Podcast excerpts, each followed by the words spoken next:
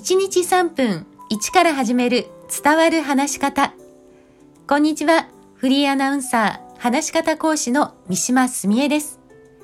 さあ、今回は相手との距離感を縮めるちょっとしたコツを2つお話しします。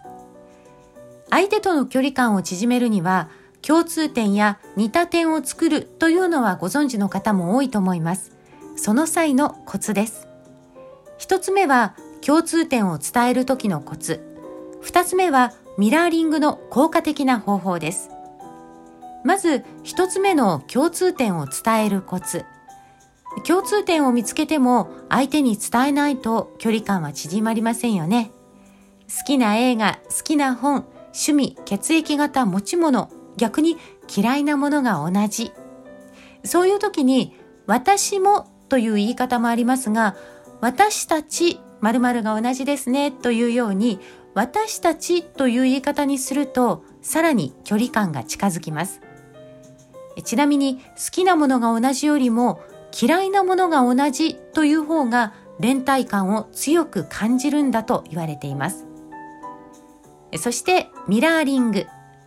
ミラーリングもまた相手の動きなどを真似したり共通点を作ることで親近感を深め相手の心を開く効果があります。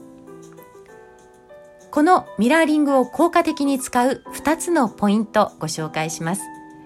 1つ目は相手の動作よりも少し遅らせたり似たような動作にすることです。ミラーリングというと相手の動きを真似すると思っている人も多いようなんですが、まあ、単に真似してしまうと逆に嫌な気分にさせてしまいます。なので例えば相手がお茶を飲み始めたとするとそれに合わせてあなたもコップに手をつけたり持ち上げるだけでも大丈夫なんです。他にも表情、姿勢、動作の速度なども相手の動きに合わせるとミラーリングの効果が高くなります。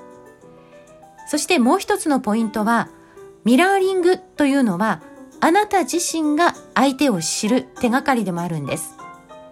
相手がなぜ今その動きをしたのか、そこに相手の感情が隠されていることがあります。例えば、飲み物を飲むのは緊張を和らげるためだったり、腕を組むのは話を受け入れたくないという意味もあれば、自分の中で物事を考えたいので邪魔をされたくないというようなこともあります。